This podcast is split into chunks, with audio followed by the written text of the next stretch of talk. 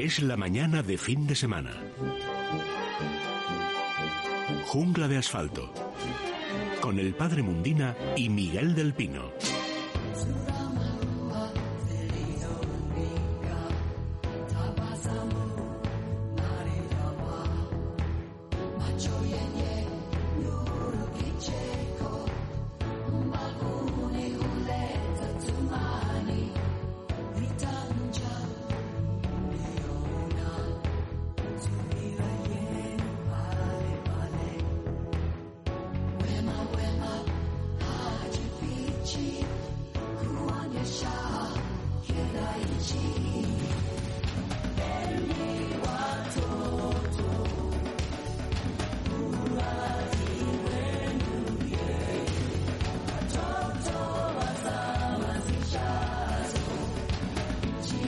Son las 11 y 3 minutos. Muy buenos días, bienvenidos todos los amigos de la naturaleza. Les invitamos a un paseo por la jungla, que no es una jungla cualquiera, es nuestra jungla de asfalto.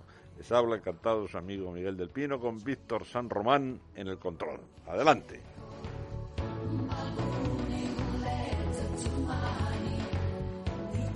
Ya saben, ya nos conocemos hace mucho tiempo, ¿verdad?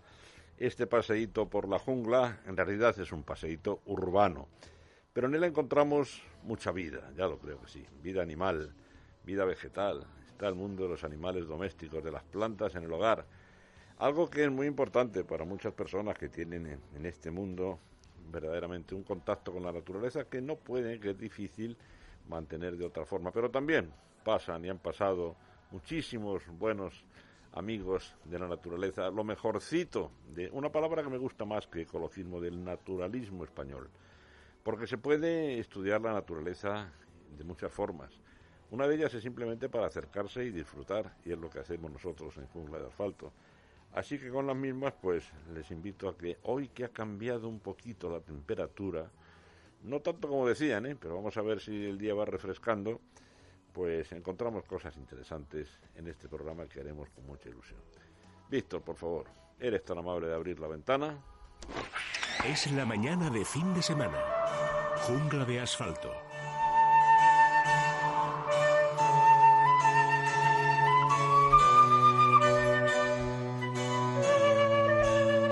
Bien, yo confieso que me siento muy, muy halagado, muy satisfecho cada vez que nuestra querida Elia me saluda diciendo profesor del Pino, porque soy, soy un profesor, vocacionalmente soy un profesor, claro que sí. Ser profesor imprime carácter, ¿verdad? No deja uno de serlo nunca. Y yo recuerdo cuando discutimos tanto y resulta parece que tan difícil coordinar el próximo comienzo de curso, la discusión sobre si retrasarlo un poquito o no, hasta que se vayan aclarando las cosas y se vaya viendo cuál es la evolución en real de la pandemia en nuestro país, ahora que volveremos del verano, de un verano prácticamente sin turistas. Y parece que retrasar, la prudencia que supondría retrasar un poco el comienzo hasta que esté más claros los protocolos, hasta que se disponga de mejores adaptaciones en los centros escolares, parece que es un crimen. Y yo quiero recordar una cosa. Durante los 37 años que yo he estado en la enseñanza, por lo menos durante los 30 primeros, el curso empezaba el 6 de octubre. De manera que no hubiera pasado nada ni en ningún crimen, ni hubiera sido ningún crimen retrasar un poquito el comienzo en caso de que hubiera sido aconsejable, después de los estudios pertinentes, pues adecuar un poquito más las instalaciones y tener las cabezas un poquito más claras también, todos, y tener un poquito más unificados los criterios sobre cuál debe ser, eh, repito, el protocolo en este momento tan importante. Porque está claro, van a aumentar los contagios. Sería un milagro si no ocurriera así. Y yo creo que en este momento, y aquí viene un pequeño canto de esperanza dentro de nuestro pin de la media sonrisa que se suele decir ahora, ¿verdad? ahí viene, avanzamos hacia la vacuna, avanzamos hacia la vacuna. Para mí fue un momento importantísimo en el desarrollo de estas sesiones especiales de jungla de asfalto en las que yo he tenido el placer de acompañarles como guía, lo que nos dijo el profesor César Nombela cuando hablábamos de que algunos virus tienen más fácil su vacuna y otros más difíciles. Tan difíciles que en algunos casos, como en el virus VIH, el SIDA, pues no se ha encontrado todavía una vacuna y gracias a la terapia pues se ha conseguido que la mortalidad llegue prácticamente a ser nula, convirtiéndose en una enfermedad crónica. En cambio, nos decía el profesor Nombela que las características de este virus, de la cubierta, de la envoltura de ese ARN que tiene por dentro, hace relativamente, no, fácil nunca lo sería, pero hace posible el que aparezcan vacunas y no necesariamente vacunas con virus vivo, que son las vacunas que más reacciones suelen dar y que pueden tener más peligro.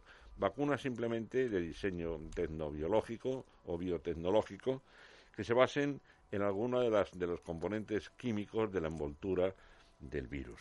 Por lo tanto, yo creo que vamos avanzando hacia la vacuna. Mm, de manera muy imperfecta, dando muchos palos de ciego, ¿verdad? Pero vamos avanzando. Y todo lo que sea que este momento clave de la vuelta al colegio mm, se haga con la mayor prudencia posible, pienso yo que es bueno. Y no veo de verdad la necesidad, las prisas de volver al colegio batiendo todos los récords. El mes de septiembre era clásicamente un mes pues de, preparación para el nuevo curso. Se hacían los exámenes de septiembre, que luego fueron abolidos después. Los profesores nos íbamos incorporando, los que habían hecho oposiciones o los que cambiaban de centros se iban adaptando a ellos. Es decir, que septiembre era un mes de transición. Y yo particularmente, si, quieren, si les interesa a, a, los oyentes, ya sé que sí, porque nos entendemos y hay complicidad, ¿verdad? Pero si a los políticos les interesa lo que dice un profesor jubilado, yo creo que debería haber prevalecido la prudencia sobre la prisa. Sobre todo cuando 17 comunidades autonómicas han estado desconcertadas esperando a ver qué decía un ministerio que, de acuerdo, tiene transferidas a las autonomías su poder, pero sin embargo ha estado demasiado de perfil en un tema, la educación, que no permite descoordinaciones ni permite reinos de taifas. Así que viviremos un momento delicado, un momento, casi me atrevo a decir, peligroso. Subirán los contagios. Los protocolos deben ser rigurosos, por supuesto. ¿Cómo va, a entrar un profesor en un, centro sin haberse hecho antes unas pruebas? Por supuesto, eso es elemental. Que los niños luego sean capaces de respetar, Angelito, las mascarillas permanentemente, desde luego las declaraciones de la señora ministra me va a perdonar, pero, me demuestra desde, desde, mi contacto directo tantos años con la enseñanza que no sabe muy bien cómo funciona eso, ¿eh? ni cómo funciona el comportamiento de los niños, ni el de los no tan niños, los adolescentes.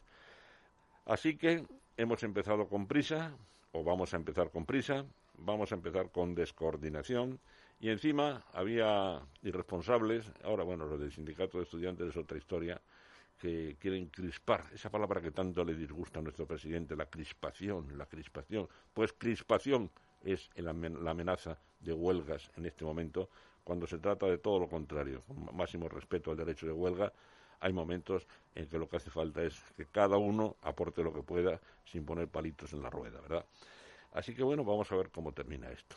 La naturaleza, por otra parte, nos da disgustos de fin de temporada, esos incendios forestales mm, graves que nunca hubiéramos creído ver. Hace una, yo creo que fue hace 15 días, hablando con representantes de la organización ADENA España, decíamos que cruzando los dedos y que con todas las reservas del mundo, el verano había sido bueno en cuanto a los incendios. Pero bien, en este momento nos preocupa mucho uno, en la localidad de Pino Franqueado, en Cáceres, unas localidades preciosas, ¿eh? de, de, naturaleza bellísima en la zona de las Urdes, que dependiendo del avance del viento, bueno, parece que salva el Valle del Jerti y que tira hacia el norte, pero una verdadera pena. Ha habido que desalojar dos aldeas de las Urdes y, en fin, un problema gordo, gordo para la naturaleza y para las personas. Y también en, las, en la sierra de Huelva, en la, cerca de la localidad de Aracena, otro incendio muy preocupante. Así que cuando se despide el calor, parece que no quiere irse sin hacer daño, hacer daño a la naturaleza, para hacer todavía más dramático este final de verano que estamos deseando ya dejar atrás y enfrentarnos con el otoño que se nos presenta, por lo menos con ánimo, ¿eh? con ánimo, con toda la prudencia del mundo. Pero prudencia no quiere decir miedo. ¿eh? Hay que ser muy prudente, tener la cabeza en su sitio y colaborar todos y salvarnos nosotros, porque quizá nunca estaría también justificado lo de sálvese quien pueda. Que las autoridades, bueno, harán lo que puedan, pero yo mucho me temo que requerirá esto del esfuerzo de cada uno de nosotros. Así que cierra la ventana, más fresquito, Víctor, más fresquito que las semanas pasadas, pero de todas formas cierra la ventana y vamos a empezar porque esto está, esto está muy interesante hoy.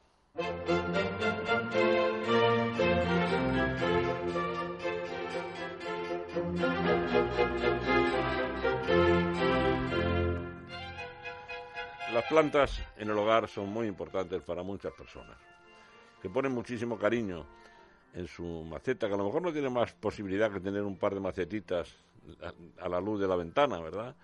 Pero para ellos son muy importantes, es un toque de vida, le pone a la le pone mucha más sal, mucha más gracia a un apartamento que ver paredes por todas partes.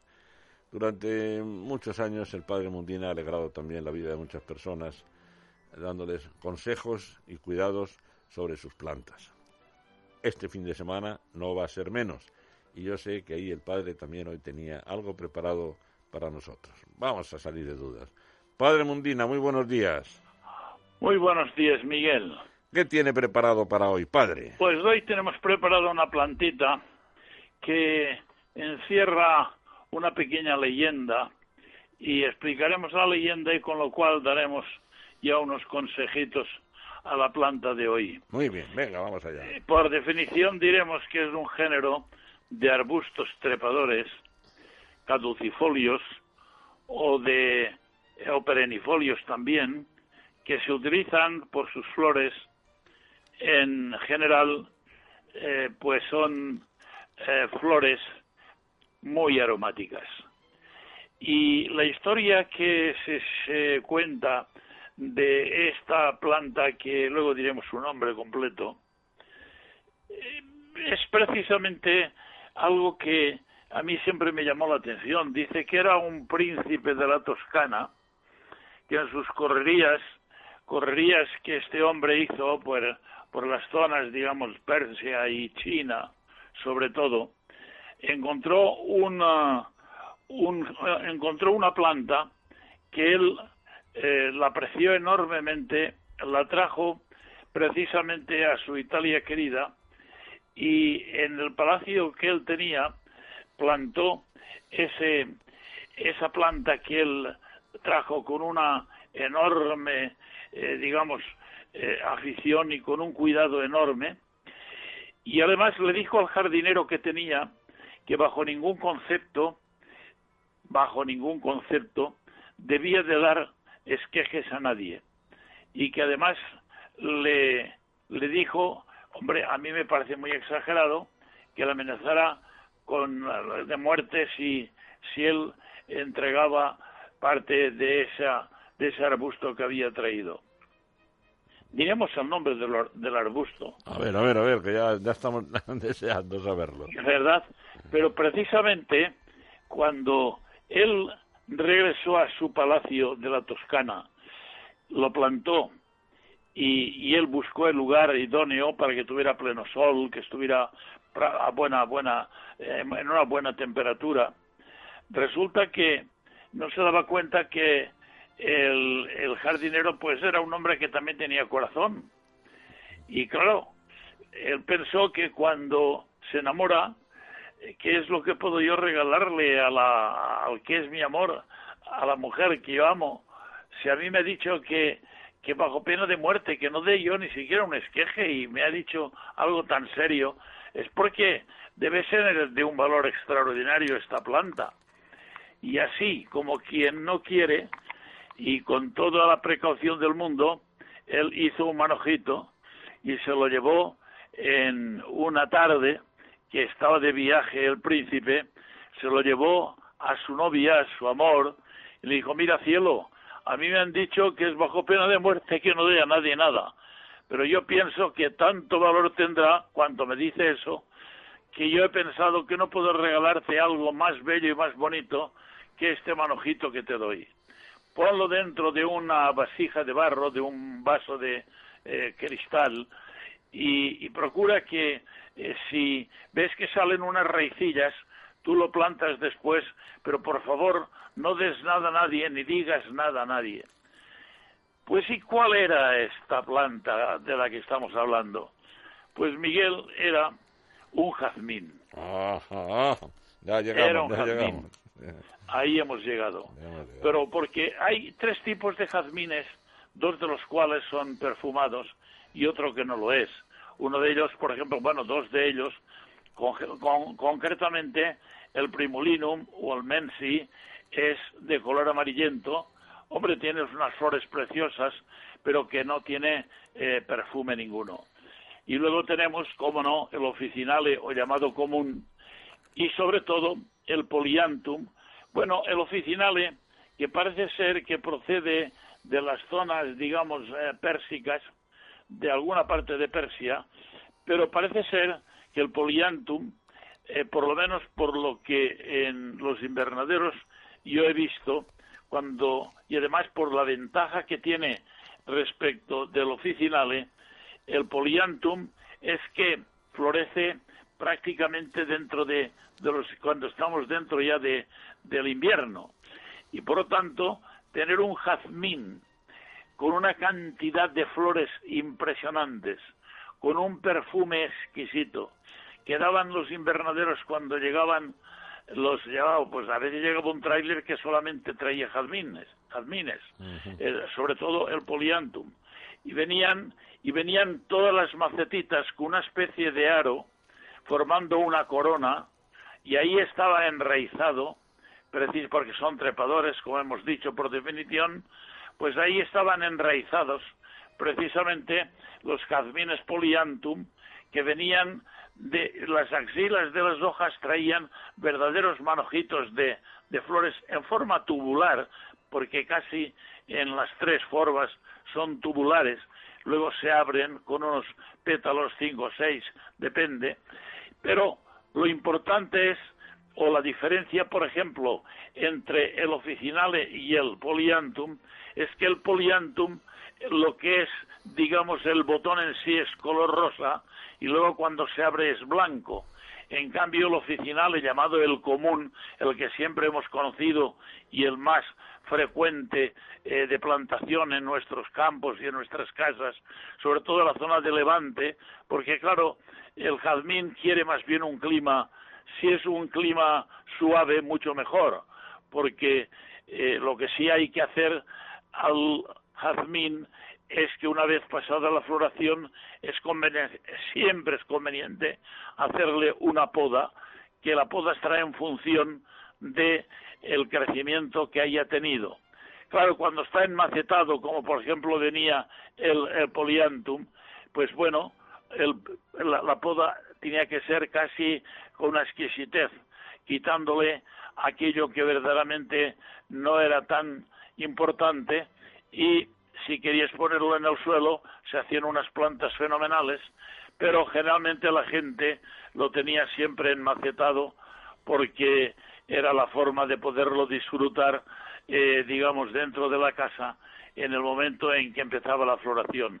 Y además, porque estos, estos jazmines eh, se acomodaban muy bien y se acomodan muy bien a la forma de los eh, de las habitaciones a, a, los, a las casas de hoy modernas porque no hay humos porque no se utilizan como se utilizaban en épocas pues los serrines o los carbones o a veces incluso pues había los malos olores digamos de de en fin de porque se utilizaban elementos que no eran no eran eh, digamos muy aceptados por estas plantas.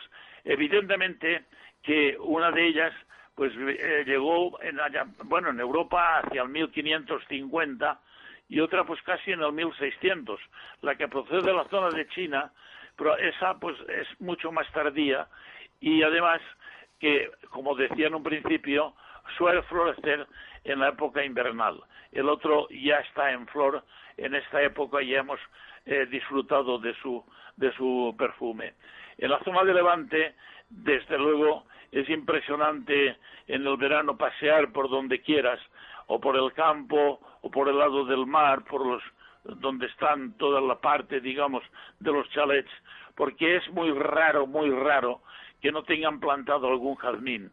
Y por lo tanto, al atardecer, el perfume eh, era, era continuado. Tú dabas un paseo, digamos, desde, por ejemplo, Burriana hasta el puerto, que es habrá un par de kilómetros en forma de herradura, y, y bueno, pues ibas escuchando y decías, qué, qué perfume tan...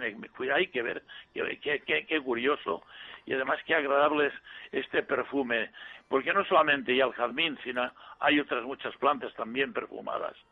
La planta que hoy hemos traído, Miguel, es precisamente pues el jazmín, que quien, a quien no le gusta pues haber contemplado una planta en flor del jazmín. Lo que sí es bueno, y yo aconsejo que después de la floración se haga siempre una poda. Esa poda siempre será eficaz porque así la floración de la próxima la próxima floración será mucho más abundante si realmente hemos descargado de leña sobre todo cuando la tenemos plantada en el suelo, en algún jardín, está precisamente en el suelo. Cuando es en maceta, bueno, pues hay que también podar, pero pues hay que quitarle muchísimo menos, pero también es importante para tener una buena cantidad de flores.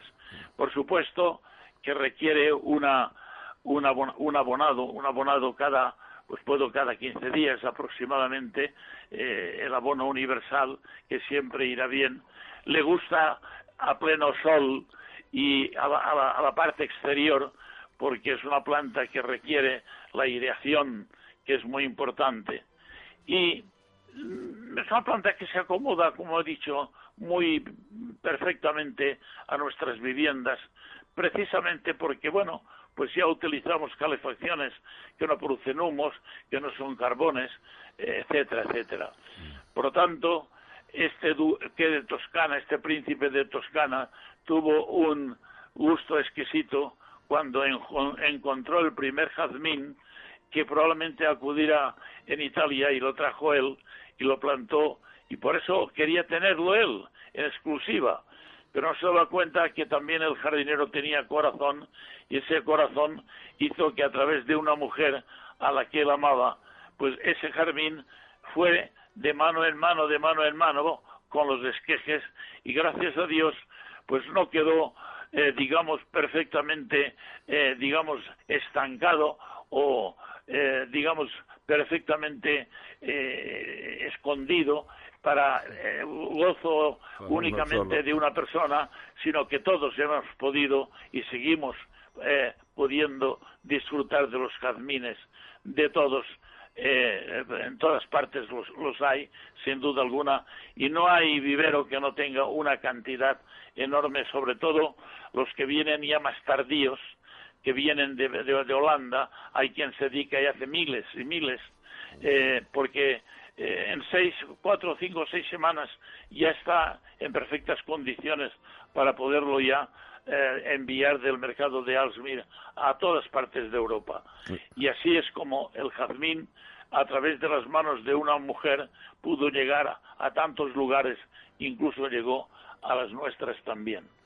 Esta es la historia de esta bendita planta, de esta planta que es realmente una belleza por su color blanco como la nieve, si es el poliantum empieza digamos con un color rosa precioso y se va abriendo en forma tubular y se es blanco pero rosa por fuera y el perfume que realmente es de una calidad extraordinaria.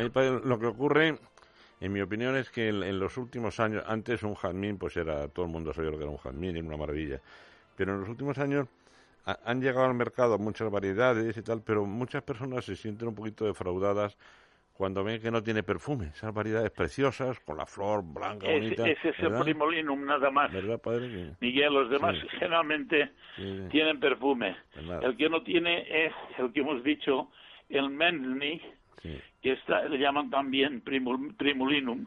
Tiene algunos otros nombres, pero ten en cuenta que es un color amarillento. Hombre, los, los eh, floristas lo han utilizado siempre para arreglos de muy bonito. Porque la flor es muy, bonita, tiene unos siete, ocho pétalos eh, preciosos, las hojas son un verde eh, muy subido de tono y no tiene, verdaderamente no tiene, no tiene perfume. El perfume está en los que hemos dicho antes, en el que llaman comune oficinale o comune y el primolinum, que es uno procede eh, digamos, de la zona de eh, la parte, digamos, de, de Persia y el otro es de la zona, digamos, bueno, no todo tiene que ser malo lo que viene de China. tiene que ser bueno. Cosa muy buena también. muy bien, padre. Pues nada, pues hasta mañana entonces. ¿eh? Como siempre, un abrazo, un abrazo fuerte. Gracias por ser buen día. El jazmín con su maravilloso perfume. Muy bien pues el mundo vegetal ya ha tenido su tratamiento hoy, pero faltan los animalitos, faltan muchas cosas. Y los buenos amigos. ¿eh? Y a lo mejor todavía tenemos alguna censurilla para alguien, lo hacemos con buena intención, pero cuando hay que ser contundentes, lo somos. Además, Víctor tiene consejos, creo que maravillosos para todos ustedes. Así que esta jungla está, pero que llena de vida. Adelante, Víctor. Jungla de asfalto, con el padre Mundina y Miguel del Pino. ¿Quieres que tu mascota esté guapa y se sienta bien? Menforsan, la marca líder en cosmética natural para tus mascotas, soluciona todas las necesidades de higiene y limpieza de nuestros fieles amigos. Todos los productos Menforsan están registrados y garantizados por Laboratorios Bilper, fabricante homologado y certificado desde 1958. Puedes encontrar los productos Menforsan en pajarerías, tiendas especializadas y clínicas veterinarias. Descubre los productos más naturales y el catálogo más completo del mercado. www.menforsan.com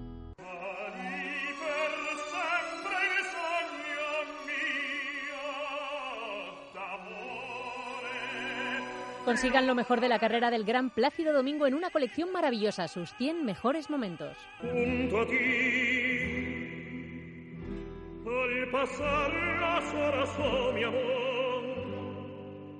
Sus áreas de ópera, romanzas de zarzuela, boleros y canciones populares reunidas en seis discos que hoy podrán conseguir a través del 902 29 1029 y en la web musicadesiempre.com.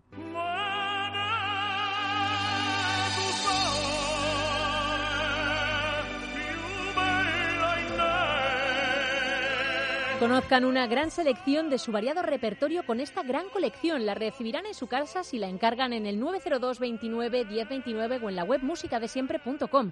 Es un regalo perfecto para esa persona querida y está muy bien de precio. Los seis discos salen por el precio de tres, solo cuestan 33 euros más gastos de envío.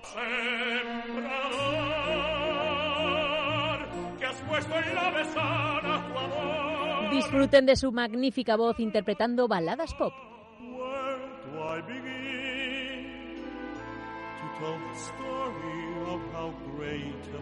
Música latinoamericana y boleros. Como espuma que inerte lleva el caudaloso y si llaman para encargar la colección durante la próxima hora, además de conseguir esta gran colección por un precio buenísimo, les vamos a regalar un reloj de pulsera fabuloso de cuarzo, a elegir entre señora y caballero, el que ustedes prefieran. Les recuerdo nuestro número es el 902 29 1029 y nuestra web musicadesiempre.com.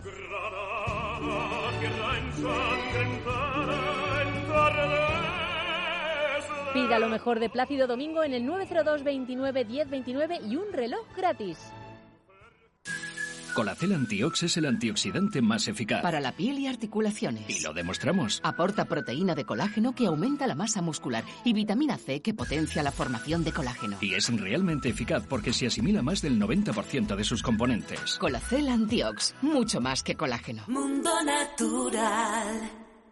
En esta crisis, los únicos medios de comunicación libres e independientes que van a sobrevivir son los medios que decidan sus lectores o sus oyentes. Ahora es cuando viene la batalla de verdad. Así que seguiremos necesitando su apoyo.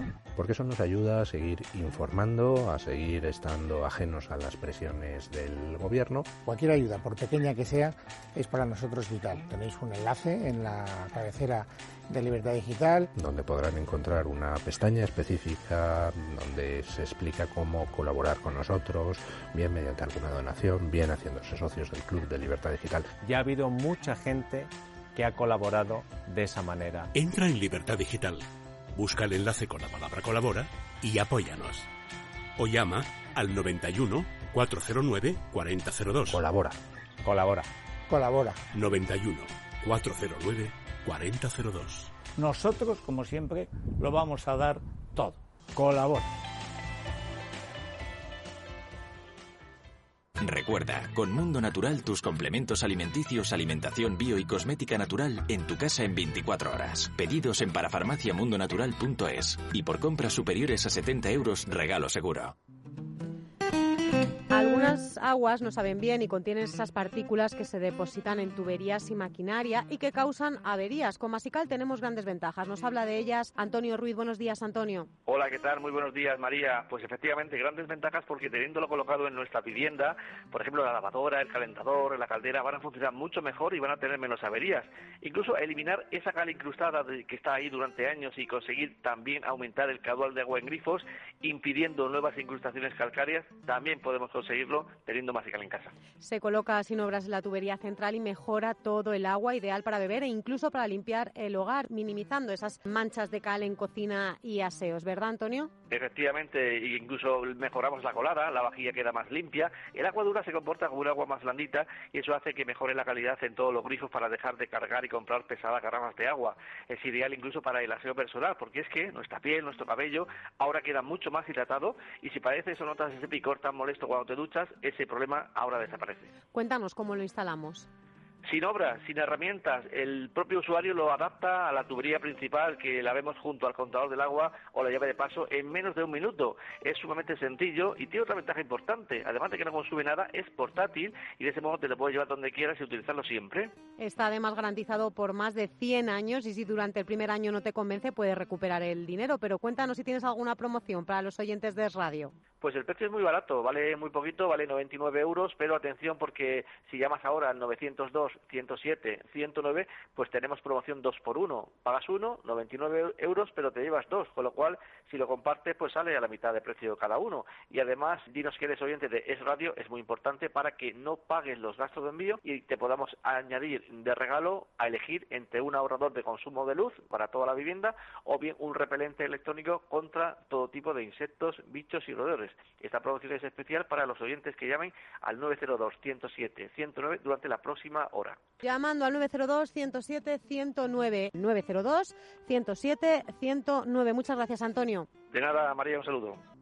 ¿Quieres que tu mascota esté guapa y se sienta bien? Menforsan, la marca líder en cosmética natural para tus mascotas, soluciona todas las necesidades de higiene y limpieza de nuestros fieles amigos. Todos los productos Menforsan están registrados y garantizados por Laboratorios Bilper, fabricante homologado y certificado desde 1958. Puedes encontrar los productos Menforsan en pajarerías, tiendas especializadas y clínicas veterinarias. Descubre los productos más naturales y el catálogo más completo del mercado. www.menforsan.com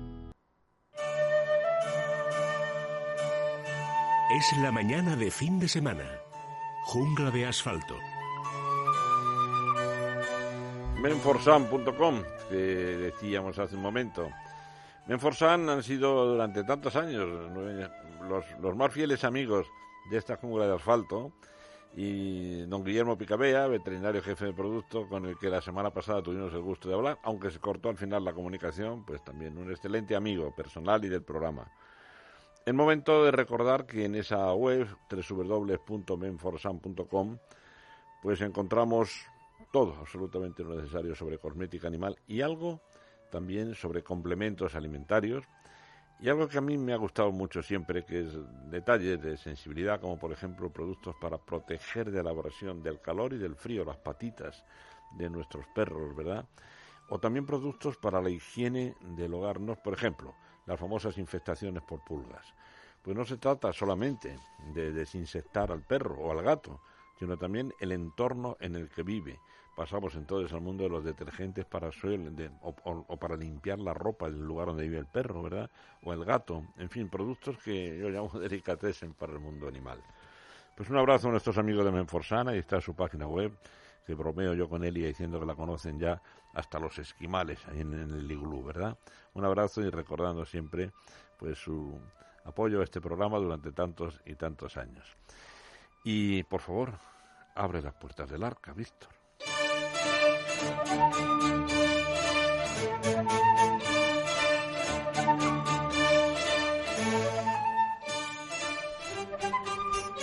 Tenemos el arca también abarrotada. Mira que han entrado animales, tanto silvestres como domésticos, en ella a lo largo de estos años.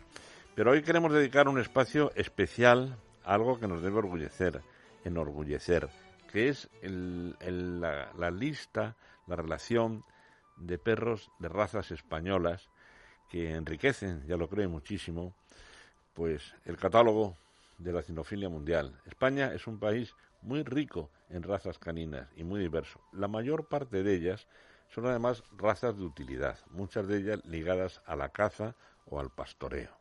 Para los dos grupos hay. Entre las variedades de perros españoles de caza, yo quiero destacar hoy uno que sé que hace pocos años, cuando lo llevaron a un concurso internacional, asombrados decían algunos expertos, decían, pero qué braco tan bonito es este. No es un braco, es un bracoide. Bracoide, recuerden que se llama a todos los perros de, orejas caídas, lo que típicamente hemos conocido toda la vida como perro de casa, ¿verdad? El de las orejotas caídas y tal.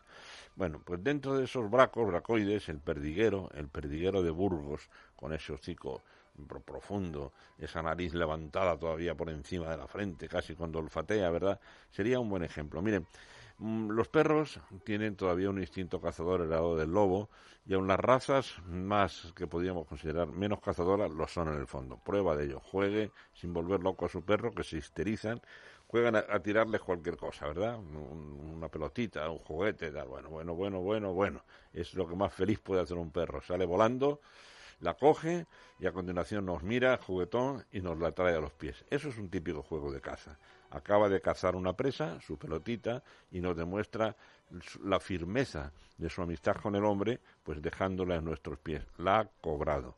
Hay una cosa que a mí me hace mucha gracia cuando lo veo, y es cuando un perro en el parque, ya sé que no se debe hacer, pero hay lugares en donde, donde se ha permitido que pueda estar suelto. Si se le suelta un poquito a un perro eh, de este tipo, irá batiendo el terreno, va en zigzag por delante de nosotros, como si nos quisiera levantar la caza. Incluso con la correa extensible de muchos metros lo hace también. No va en línea recta, no, no va en zigzag, zigzag, zigzag, diciendo a ver si le despacho la casa a mi, a mi, a mi amito. Y es que probablemente, muy probablemente, la amistad entre el perro y el hombre, como dice el, premio Nobel Conrad Loren, empezó pues entre cazadores, una rivalidad entre cazadores. El lobo, las jaurías de lobos, andaban alrededor de los campamentos humanos se, repartían como podían el territorio de caza, pero dice Conrad Loren una frase que yo he repetido algunas veces en este programa porque me gusta mucho, dice, un día unos niños encontraron unos cachorros, unos cachorros pues de un, de un animal poco menos que maldito, enemigo, pero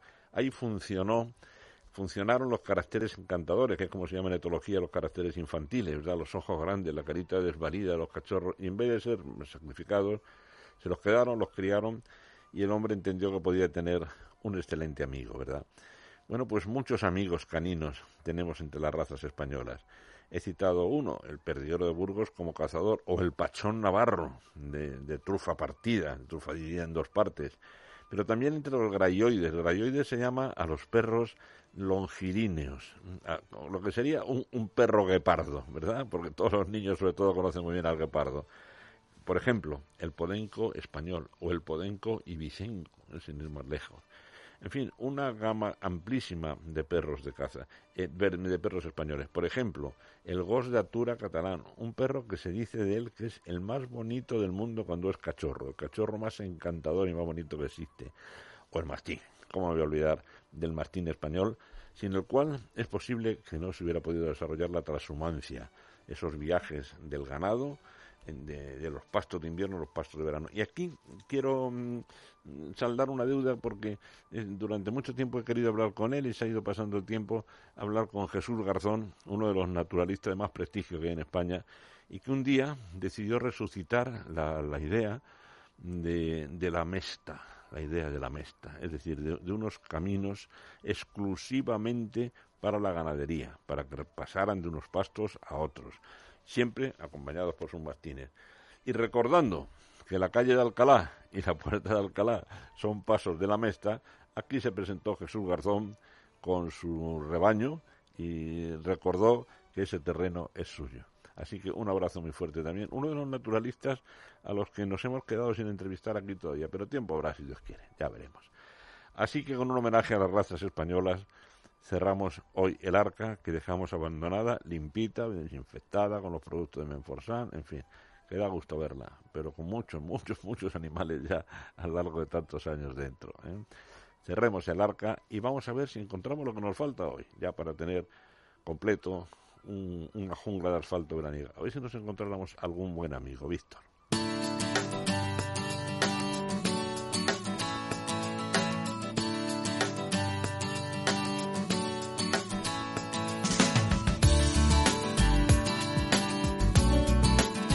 Vivimos muy especial porque no podíamos imaginarnos ninguno de mi generación, desde luego, ni de los que vienen después, que íbamos a ser testigos de una pandemia de estas características. Pensábamos que eran cosas del pasado, sí, había habido pandemias, la gripe española, que es muy mal llamada española, por cierto, del 18 y tal, pero que fuéramos testigos de algo capaz de cambiar el mundo, de cambiar nuestras costumbres, nuestros usos. Eso no lo podíamos esperar y ha aparecido, como suelen aparecer estas cosas, de manera muy brusca. También durante los últimos años ha cambiado mucho nuestra concepción de la naturaleza. Y yo aquí, antes de terminar estos programas de verano, quiero hacer una referencia que no debemos olvidar, la referencia a Félix Rodríguez de la Fuente. Yo creo que no cabe duda de que el hombre que cambió la mentalidad de los españoles en lo que se refiere a la naturaleza y al respeto a la fauna ¿eh? fue el gran Félix suele decir su esposo, su viuda, doña Marcel, a la que envío desde aquí y a sus hijas un fuerte abrazo, que, yo soy de, que nunca me olvido de él. y efectivamente, así es. Creo que es un homenaje que debe ser permanente.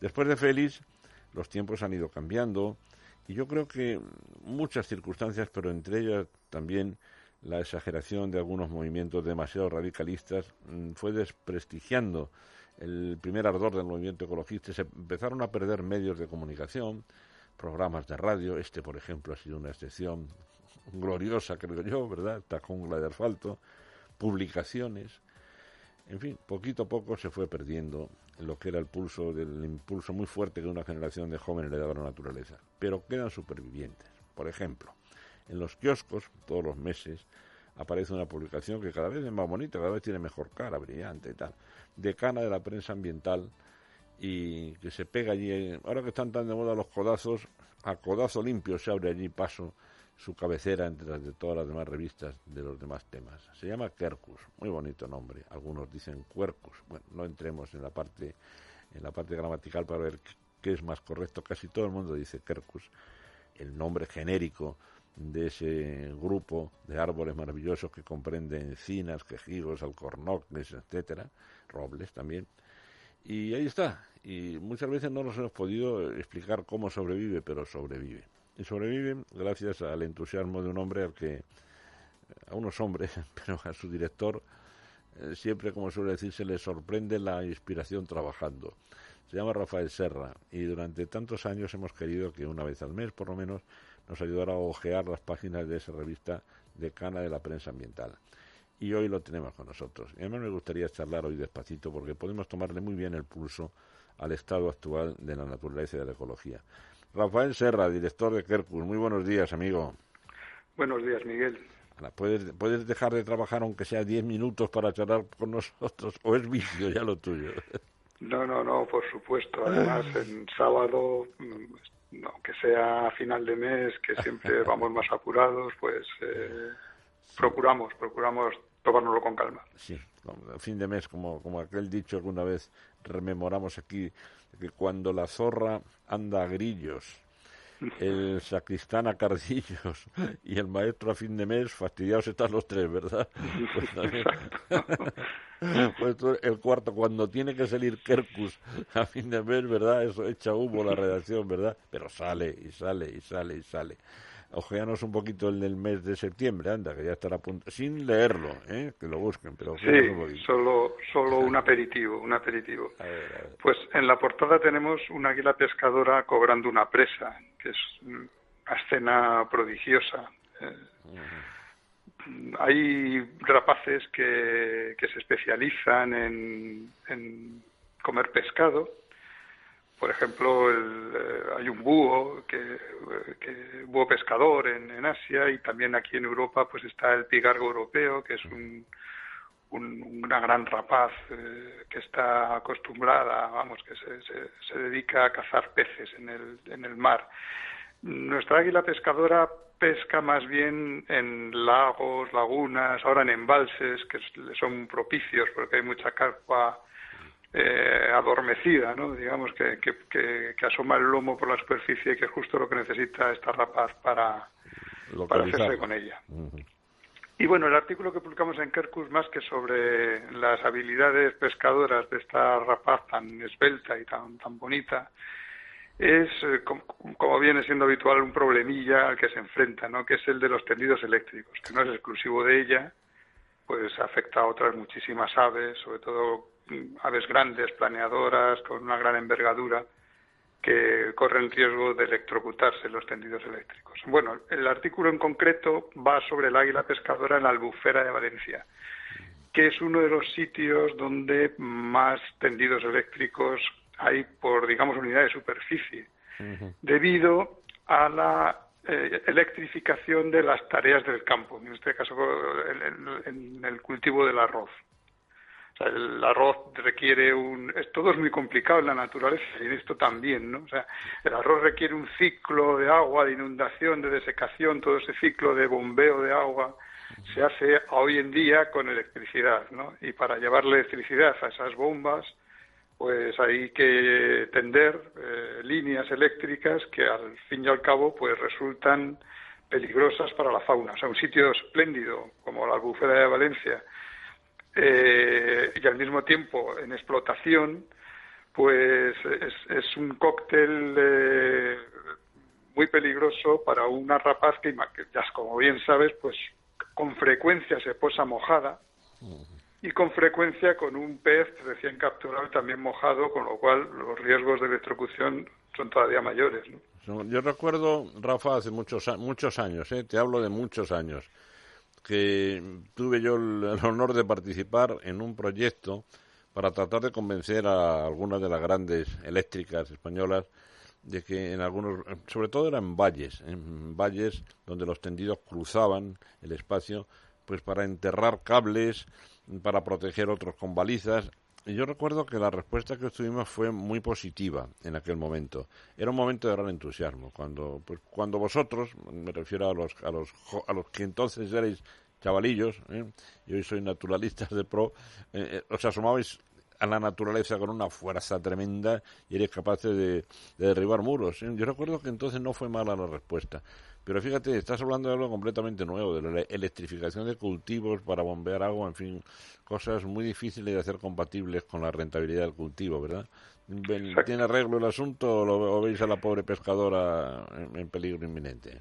Tiene, tiene arreglo, tiene arreglo el asunto, sí. Eh, eh, de hecho, por eso publicamos el artículo. Hay que recordar que la pescadora eh, hacía tiempo que se había extinguido de la albufera, ¿no? Y bueno, y de otros muchos sitios en España.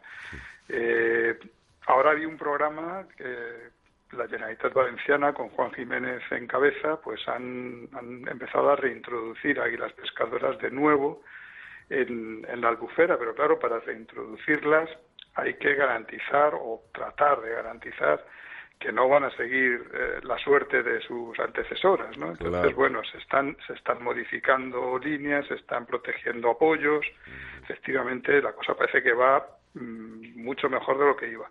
El objetivo es que esta, estas águilas que, que, últimamente se veían solamente en paso recuperen su, su carácter de reproductoras, es decir, que puedan volver a criar allí donde donde hay datos antiguos que demuestran que, estuvieron criando. En España, por lo que yo recuerdo así ahora bote pronto, hay un nido famoso de águila pescadora en las Islas Chafarinas y todo el mundo pensaba que era un, era un bicho esquivo, que buscaba islotes aislados, bueno, mm, no es que los buscara, es que era el último sitio donde la dejaban en paz, era un auténtico refugio, ¿no?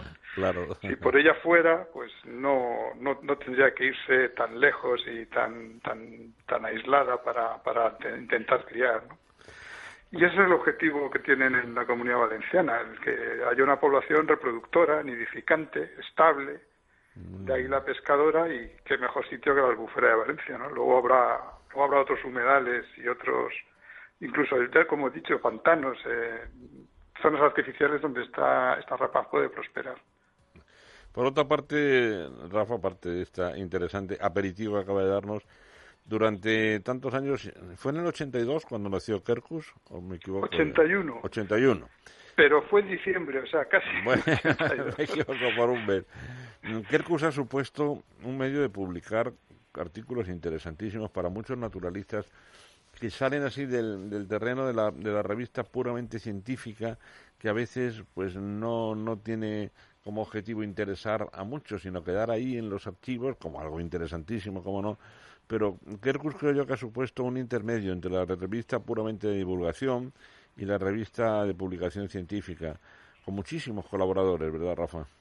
Sí, eso, eso hemos pretendido, hemos, lo hemos pretendido desde siempre, que además de ser una revista interesante, fuese también una revista útil, es decir, que ofreciera herramientas alternativas, ¿no? Como esto que estamos comentando de las pescadoras, ¿no?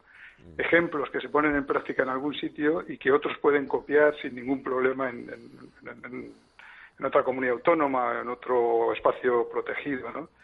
Y eso es lo que más nos llena de satisfacción, cuando las, las eh, informaciones que publicamos, los artículos, se traducen en, algo concreto que beneficia a nuestra flora y fauna. ¿no? Eso es, eso, para nosotros eso es el, el, el, objetivo principal. Vamos. Tengo una pregunta aquí especial preparada. ¿Tenéis algún tipo de ayuda oficial, de alguna subvención, o es todo artesanía pura, incluyendo la artesanía del bolsillo? Es artesanía pura, incluida la del bolsillo. y, ¿cómo podéis eso, es, eso es una ecuación difícil de resolver. ¿eh? Eh, para ser completamente sincero, he de decir que tenemos acuerdos puntuales con administraciones cuando tienen, por ejemplo, un, un proyecto live eh, interesante, que a nosotros nos parece interesante para la conservación y al mismo tiempo también ejemplar, como decía, que podía pueden ser cosas que conclusiones que se sacan que sean válidas para otros sitios, ¿no? Entonces tratamos de llegar a un acuerdo con esa administración, con la que sea. A veces son son ONGs, no no tienen que ser administraciones públicas, pueden ser perfectamente ONGs, grandes ONGs, ¿no? Y entonces lo que hacemos es publicar unos suplementos que están, eh, digamos, apoyados en parte por, por, por estas eh, entidades que desarrollan esos proyectos. Pero ojo, no, no restamos ni una página a los lectores, son siempre un añadido, es decir, un suplemento, una ampliación de páginas, es siempre un plus que ofrecemos. Ah, y además lo reconocemos en las páginas de la revista. Ponemos este suplemento o estas páginas han podido editarse gracias a la colaboración de pues, las, entidades que sean. ¿no? Pues Eso es lo que más se parecería a lo que tú llamas una subvención que no lo es, pienso yo. Yo creo que es un acuerdo de, mutuo beneficio y cuyo objetivo es, además, eh, como decía antes, ofrecer ideas, argumentos y herramientas para que la conservación de la naturaleza sea una realidad, no un desideratum. ¿no? Pues Rafa, dentro de lo que ha sido durante todos estos años el espíritu de Futuro Verde, antes de Jungla de Asfalto ahora, es decir, de todo lo que yo he hecho en la radio, uno de los objetivos ha sido dar a conocer a las personas como vosotros, a las personas que yo los llamo los últimos románticos de la naturaleza, porque se habla mucho de cada, cada animalista que hace una barbaridad, que suelta los bisones no sé dónde, que hace no sé qué, o que vive del cuento, o que se tira un año sin ir al colegio como, como Greta para poner verde a la señora Merkel, en fin. Todo eso no ha tenido cabida aquí. Aquí ha tenido cabida el romanticismo, la, la bondad, y el amor por la naturaleza puro como es el vuestro. Así que por mi parte, todo, todo nuestro, nuestro cariño, nuestro afecto y nuestro agradecimiento a todo el equipo que ha hecho posible y que sigue haciendo posible los cuadernos de la naturaleza de Kerkus. Y para ti, querido Rafa Serra, eh, un fuerte abrazo. ¿eh? Muchas pues, gracias. Ya sabes, Miguel, que es mutuo, todo lo que has dicho es mutuo para ti y para tus programas. Ahora cumbra de asfalto, pero mm, llevar muchísimos años en la radio cumpliendo una función que para mí es imprescindible, imprescindible, con el formato que sea, y espero que sigas adelante mucho tiempo. La respuesta será taurina, se hará lo que se pueda. Un fuerte abrazo, Otro muy fuerte. Y quería proponer que para terminar escuchemos un poquito más despacio, que tal vez esa canción que a mí me parece preciosa, optimista, es Guajili, esa canción que habla de paz, de niños, eh, esa canción muy puramente naturalista. Con ella le decimos hasta mañana y en nombre de todo el equipo de Jungla de Asfalto, su amigo Miguel del Pino que les ha acompañado, les deseo lo mejor en este fin de semana, donde empieza a refrescar un poquito. Hasta mañana, amigos.